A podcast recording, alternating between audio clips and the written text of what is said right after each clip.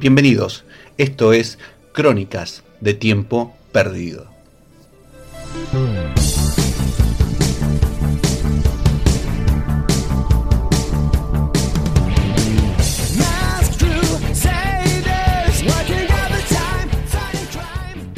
Cine y series acá en Forti FM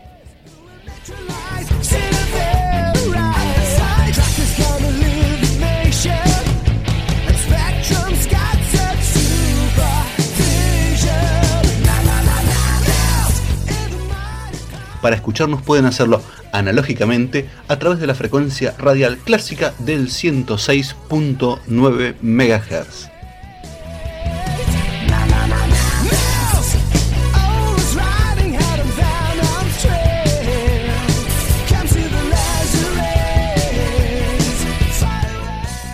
Si están en la pomada electrónica, pueden escucharnos a través de nuestra página web que es www.forti40fm.com.ar.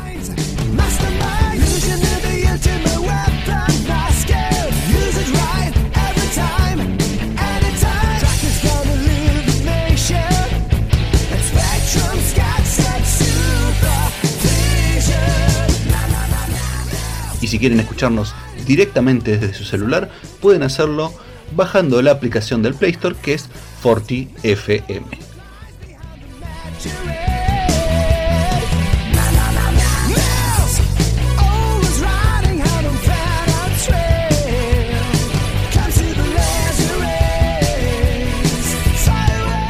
Para sugerencias, propuestas de reseñas y demás cosas, pueden hacerlo a través de nuestro Instagram que es arroba crónica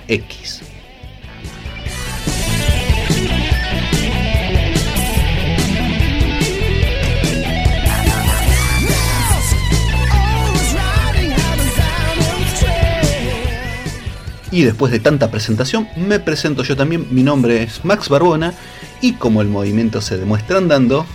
pues andemos.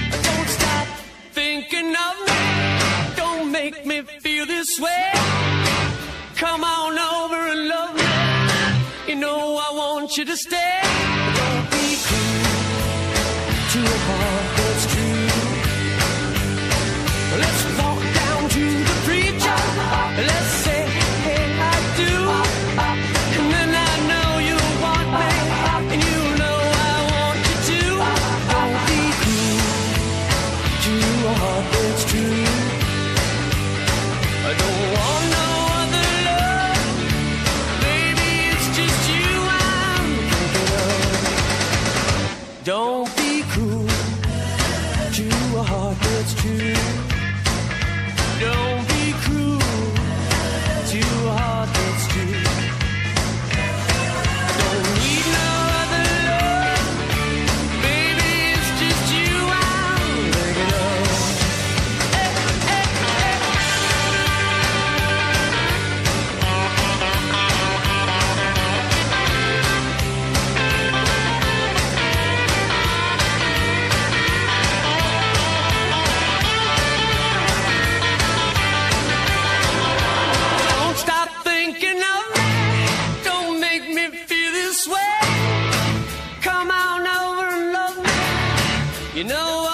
To stay, but don't be cruel to a heart that's true. Why should we be apart? Baby, you know I love you across my heart. Don't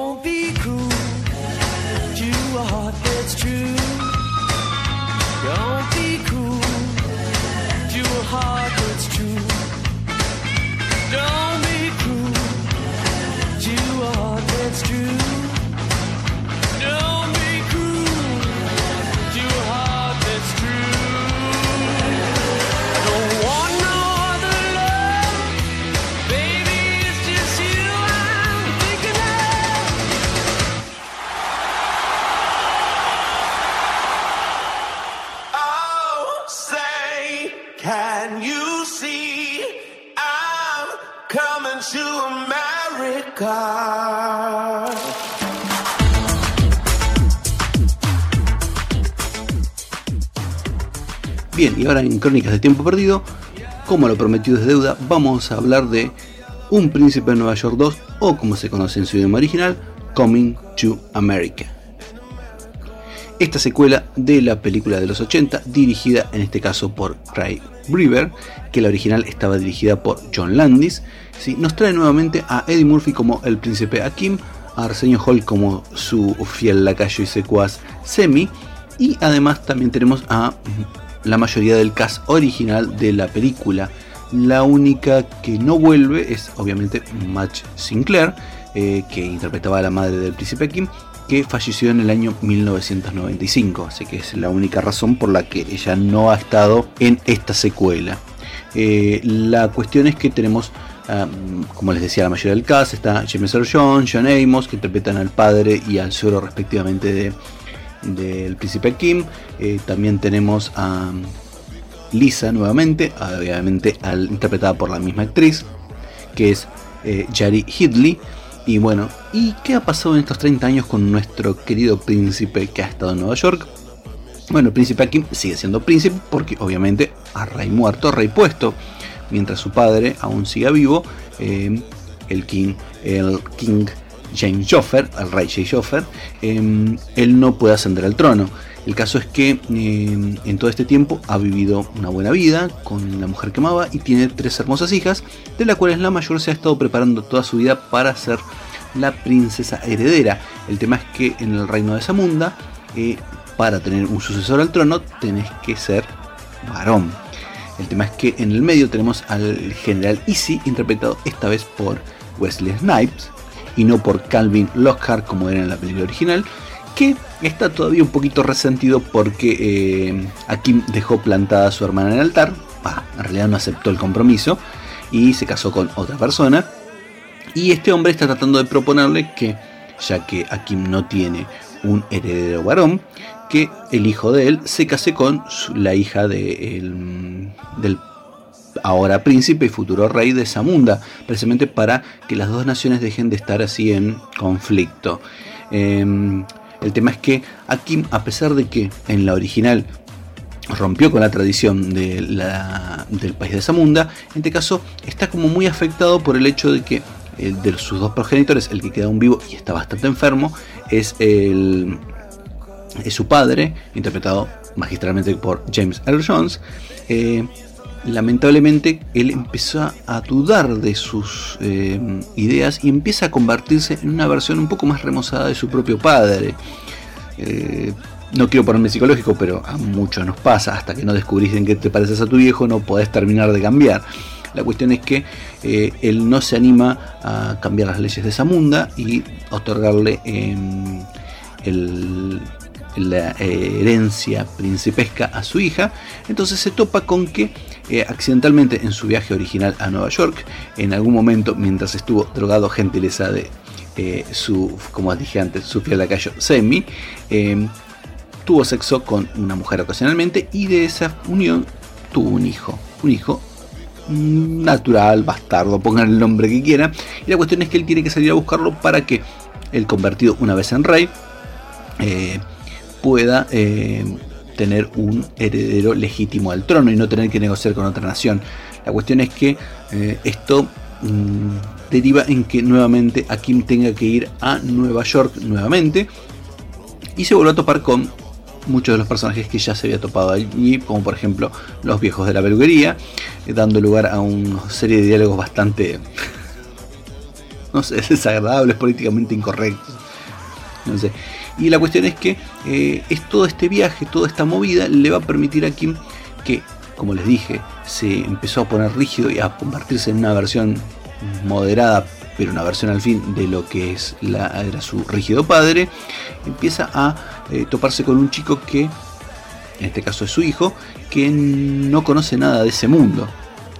Entonces tenemos una versión inversa de la primera película, donde en vez de tener una persona que vivió toda la vida en la realeza y que llega y trata de encontrarle el gusto a una vida más plebeya, tenemos un tipo que no tiene ni siquiera un laburo y que termina siendo heredero de una nación hiper rica donde lo bañan eh, un montón de gente. Él no tiene ni que bañarse ni cepillarse los dientes solo. Bueno, como les decía, la cuestión es que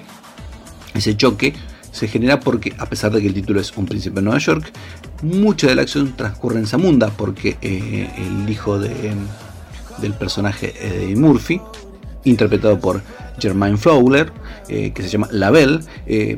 empieza a, uh, agarrar el gustito a esta vida. El tema es que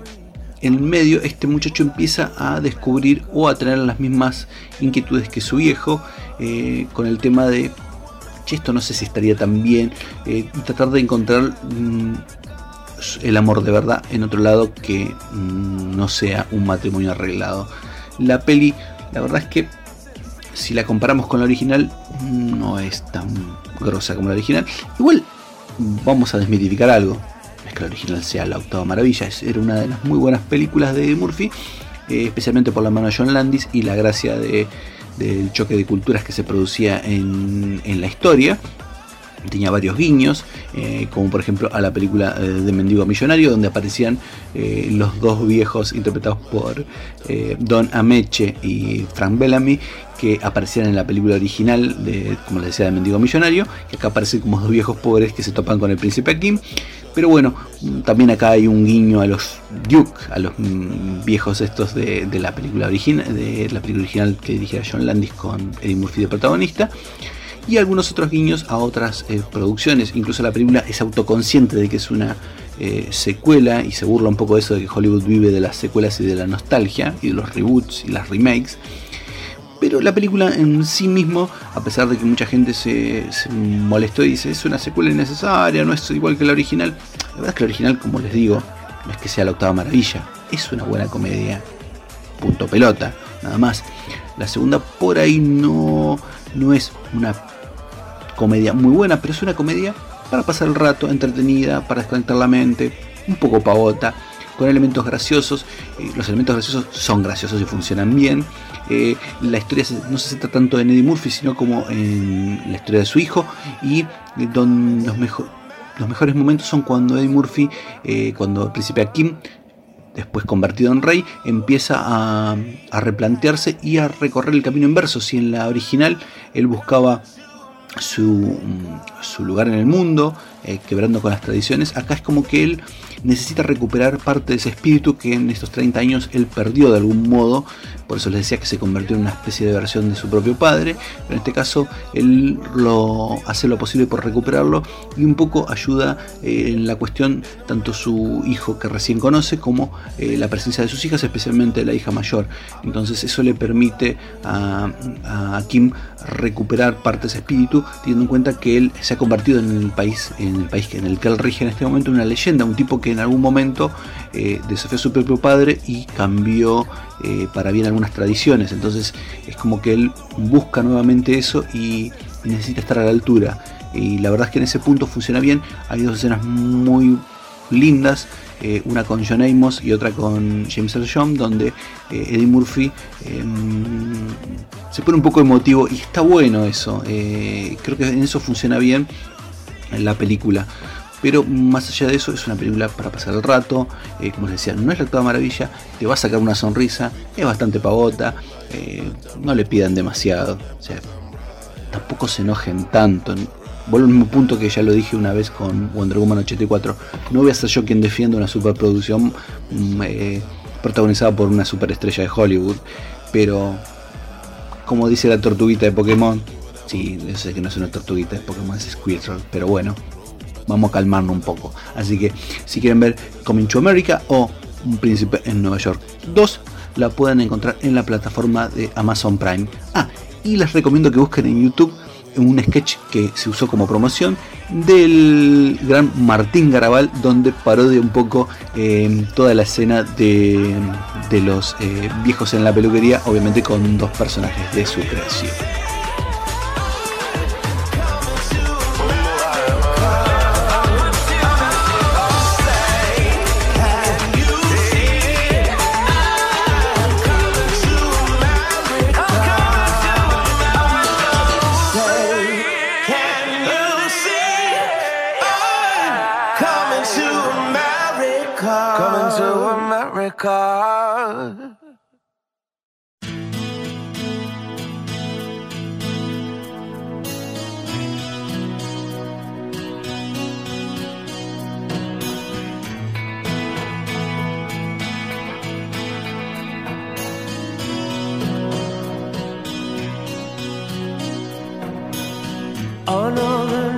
slowly closes in,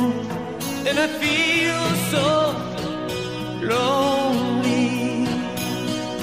Touching heat freezing on my skin. I pretend you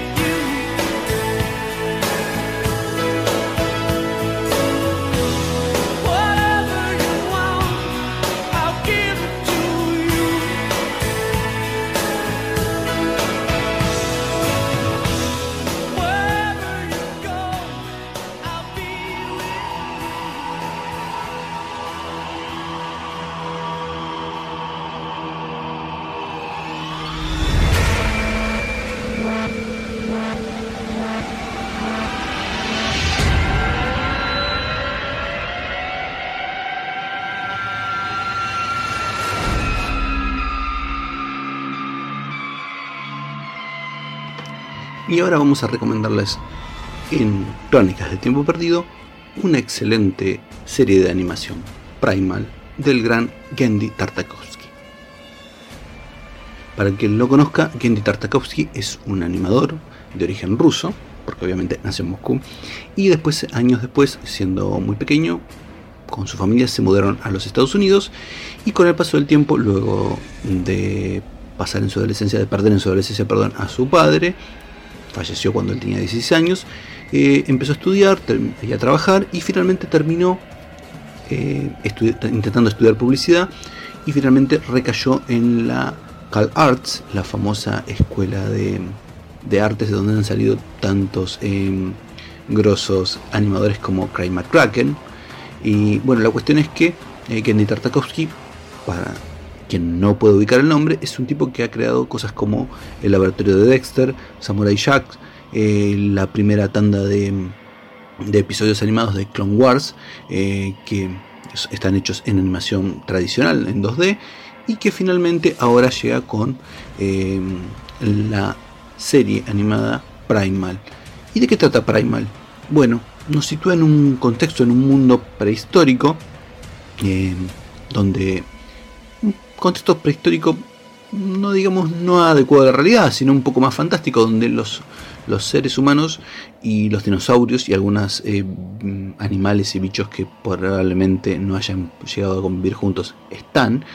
Eh, en este entorno salvaje y brutal eh, encontramos a Spear, que es el humano uno de los protagonistas, un humano, que pierde su familia, su familia es devorada y masacrada a manos de un depredador, una especie de carnotauro gigantesco, que después eh, mata a la familia de una tiranosauria, a las crías, que esta tiranosauria, eh, esta tiranosaurio llamada Fang en el guion de la historia, nunca son nombrados con ese nombre, pero uno los conoce por esos apelativos, que finalmente se unen eh, en esa soledad de ambos personajes y empiezan a viajar juntos, emprender una travesía donde se acompañan mutuamente y buscan sobrevivir en ese entorno salvaje. La verdad es que uno diría, con esto no hay mucho más que contar, pero la primera temporada tiene 10 episodios que son geniales. No hay un sol, ni una sola línea de diálogo. Sí, y sonidos culturales de, de nuestro humano favorito, los gruñidos del tiranosaurio. Nada más, todo se cuenta con expresiones, movimientos, rasgos faciales, eh, ademanes, poses, eh, todo mudo completamente. Y aún así la historia es súper atrapante, es un thriller, eh, es un drama, es una de aventuras y obviamente no es para chicos porque la, muchas de las cosas que yo contaba, por ejemplo, las pérdidas de los dos personajes principales, son muy gráficas, la forma en que eh, mueren los personajes, eh, sus familias, y además eh, hay momentos terribles, como por ejemplo cuando Spear pierde a su familia a manos de este depredador y tiene varios intentos de suicidio porque el tipo no encuentra modo de una razón de vivir dentro de ese lugar. Así que es un, una apuesta bastante mmm, difícil porque uno por lo general lamentablemente acá en Latinoamérica y en Argentina en particular nosotros mucha gente ah, durante mucho tiempo ha asociado eh, la animación eh, con eh, contenidos para chicos lo cual no está mal, está bueno que haya animación para chicos, pero también desde hace años, especialmente cuando empezamos a conocer la animación japonesa y después Estados Unidos se plegó bastante a eso y Europa, el tema es hay animación que no es para chicos, está segmentada, hay animación para adolescentes, animación para jóvenes adultos, animación adulta. Eh, no necesito sentarme a citar cosas como Persepolis, Marian Max, eh, The Vals de Bashir, eh, que son películas de animación con, tratan temas adultos, que lo que emplea es la técnica de la animación. En este caso, como les decía, Primal es una serie de animación que se proyecta en el segmento Adult Swim en Estados Unidos. Y la verdad es que es una eh, muy buena, como les decía, serie de aventuras con componentes dramáticos, con componentes eh, crudos y con un estilo de dibujo muy alejado de la de esa especie de formas geométricas y más prolijas que ha demostrado Tartakovsky, especialmente si uno recuerda el laboratorio de Dexter o Samurai Jack, o incluso eh, obras con, no tan conocidas como Titán Simbiónico, que es búsquenla también porque es un gran homenaje al género de mechas, al género de super robots gigantes. Eh, pero como les decía, Primal eh, va por otro lado, tiene unos trazos más, mm, más brutales, un poco más desprolijos, eh, alejándose, como les decía, de esa línea un poco más prolija, sin perder las formas esas geométricas que sí tiene aún. Y la verdad es que es una de las cosas que la hace más interesante. También una de las cosas que la hace interesante, aparte de la parte estética, es la relación entre Spirit Funk, entre estos dos seres que son tan disímiles porque uno se imaginara un dinosaurio con un humano, imaginaría que son dos especies dominantes que en algún punto tratarían de chocar. Y en este caso, eh, la relación de ellos no es eh, humano, eh, mascota o montura el tiranosaurio, no. En este caso son compañeros y las veces en donde Spear se sube o se monta a su compañera no es para dominarla, sino para protegerse mutuamente. Y eso es una de las mejores cosas que tiene la serie, la relación entre estos dos personajes tan antagónicos y con tanta carga dramática. Y además, em, como les decía, no hay diálogos de por medio, todo es con miradas, gestos, poses, posturas. Y eso es, la verdad, que es un mérito del señor Tartakovsky, que es un grosso. Eh, Primal, como les decía, es una serie que eh, Hoy en día no está en ninguna de las dos plataformas de streaming más conocidas que son eh, Amazon Prime y Netflix, pero la pueden encontrar online con la ventaja de no necesitar subtítulos o doblaje para poder disfrutarla. Así que eh, búsquenla, es una gran serie y es uno de los mejores trabajos que, como casi todos los trabajos que hace, del señor eh, Gendy Tartakovsky.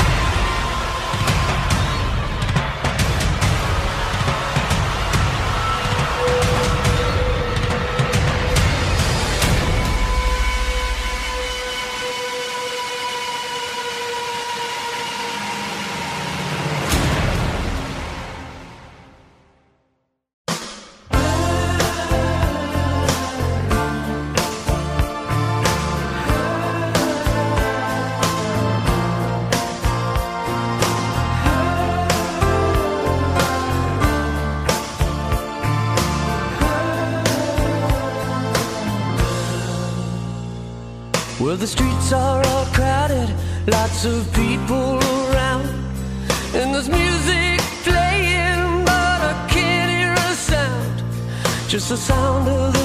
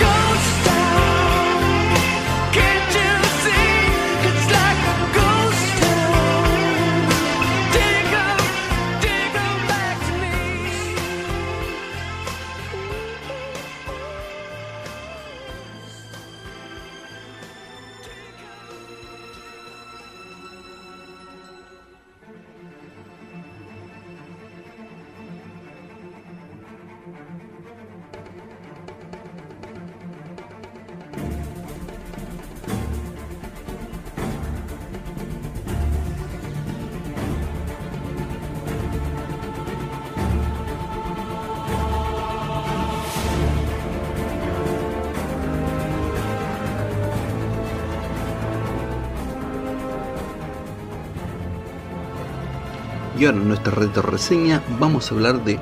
un clasicazo del género de superhéroes y de aventuras en general. Vamos a hablar nada más y nada menos que de Spider-Man 2 del año 2004, dirigida por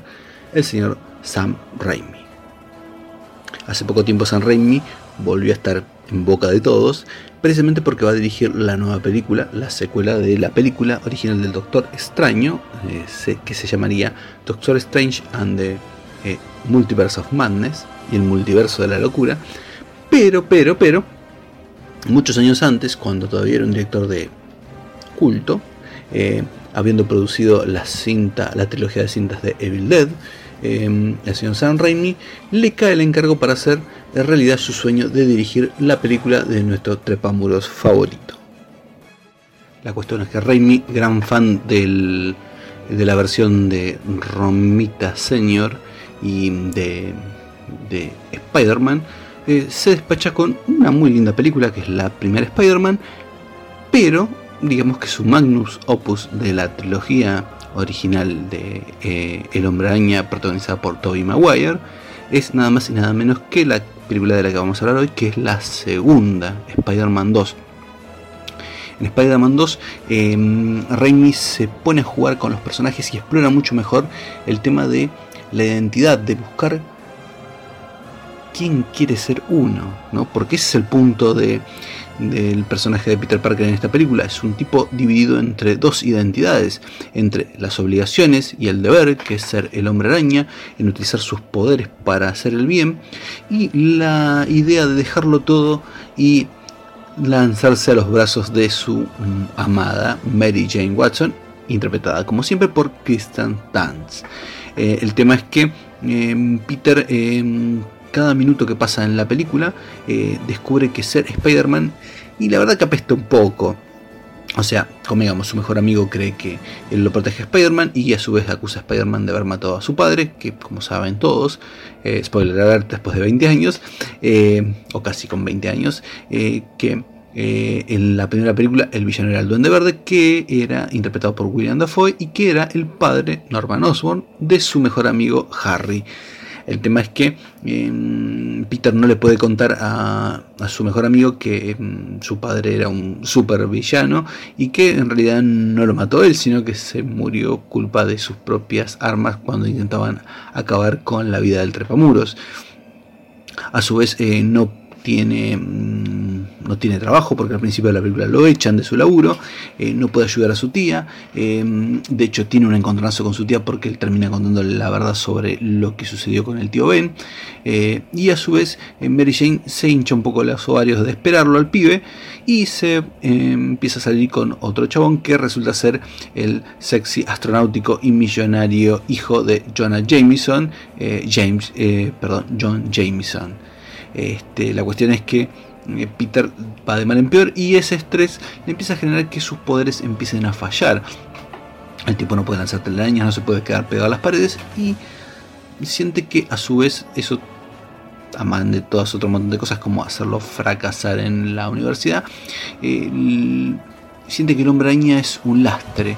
Hay, un momento, hay muchos momentos geniales en la película, especialmente en la parte dramática, en toda la construcción de Peter, eh, donde se reencuentra un mambo así como místico, como diría Jorge, te lo resumo, un mambo místico con su tío que le, eh, al que él le dice que está hinchado a las bolas de ser eh, Spider-Man, que, que quiere ser, eh, que Spider-Man es solo un sueño, que él quiere estar sol, solo con la mujer que ama. Pero a su vez, en el medio de todo este quilombo, eh, Peter, en un laburo para la facultad, resulta que se topa con Otto Octavius, un genio que es un grosso y que está montando un, un experimento con el cual va a manejar una especie de,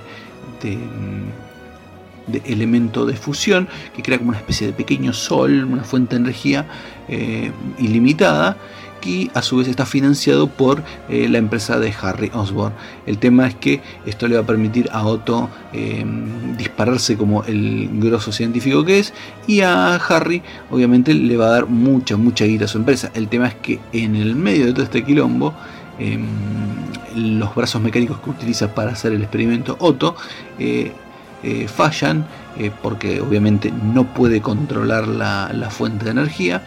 y estos brazos se quedan fundidos a la columna del pobre hombre. La cuestión es que Otto, eh, dominado por la inteligencia artificial de Osu, sugestionado, enloquecido, porque en el medio del accidente que um, le fusionan los brazos a la espina dorsal, eh, muere la esposa de Otto, un poco culpa de él, eh, y Otto pierde la chaveta. La cuestión es que eh, se deja influenciar por esta inteligencia artificial que maneja los brazos mecánicos que tiene pegados a su cuerpo y se transforma en el supervillano conocido como el Doctor Octopus, que igual el nombre se lo pone Jonah Jameson.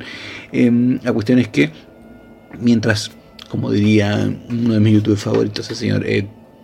Toffy Díaz, em, mientras tenemos un conflicto externo donde em, Peter tiene que pelear con un tipo que tiene cuatro vasos mecánicos pegados a la espalda, Em, la parte más interesante, a pesar de que la aventura es genial, la parte más interesante es el conflicto interno que tiene Peter intentando lidiar con el tema de no querer ser más el hombre araña precisamente porque es, el hombre araña le acarrea más tristezas que otra cosa. Pero, pero, pero, a diferencia de la versión actual del hombre araña del MCU, em, y en eso sí emparentado con el eh, Spider-Man del de Andrew Garfield. Eh, este Spider-Man es un tipo que a pesar de todos los quilombos antepone eh, su, su, deber a muchas otras cosas que le lo podrían hacer un poco más feliz. Em, como les decía, em, recomiendo ver la película original de Spider-Man 2, eh, pero les sugiero que busquen, que ahí dura unos, unos 10 o 12 minutos más eh, una versión llamada Spider-Man 2.1, que es la versión extendida de esta película, que en vez de casi dos horas dura dos horas y cuarto. Eh, donde la mayor parte de las escenas están un poco más alargadas. Hay mm, dos cosas que valen la pena de esta versión. Una es eh, una escena donde mm, cuando Peter renuncia a ser el hombre araña, Jonah Jameson se hace del traje de, del trepamuros y no tiene mejor idea que ponérselo y creerse que es el hombre eh, araña en una escena desopilante por parte de J.K. Simons que para toda la vida va a ser siempre la mejor versión posible de Jonah Jameson. Y también tenemos la escena no final, sino la la pelea antes del clímax de la película, donde tenemos a, mm, a Otto Octavius y a Spider-Man peleando sobre el tren eh, en el carril elevado, que es una de las mejores escenas de la cinta, pero acá en una versión extendida donde tiene muchos más detalles, donde la pelea es mucho más extensa, y es creo que es eh, estas dos escenas que nombré son el bonus que, que, que te permitiría elegir ver Spider-Man 2.1 para que la experiencia de rememorar esta película sea aún sublime. Eh, una de las cosas que más me gustó de esta película es, como les decía, la, carga dramática, pero también una, nos provee de una de las grandes frases que puede tirar un personaje sobre lo que es ser un héroe, sobre mm, el héroe que todos tenemos entre nosotros, y una de las particularidades y características del personaje de Spider-Man, que como diría en una película más moderna del hombre araña, cualquiera puede estar abajo de la máscara si sabe qué es lo que hay que hacer eh, que es lo correcto para hacer. Así que eh, Spider-Man 2 es una linda cinta para revisitar porque es el prolegómeno de todas las citas de superhéroes que hoy en día eh, la mayoría puede disfrutar. y es una de las que ha envejecido muy muy bien, especialmente en la parte de su trama y en, uno, en el caso de los efectos especiales. Pero en este caso, como valga la redundancia con decir caso, creo que lo mejor está en la en, el argumento, en la historia que tienen los personajes y en todo el viaje que hace Peter Parker eh, para intentar encontrar y definir quién es en este mundo, que en definitiva es lo que todos intentamos hacer, descubrir quiénes somos.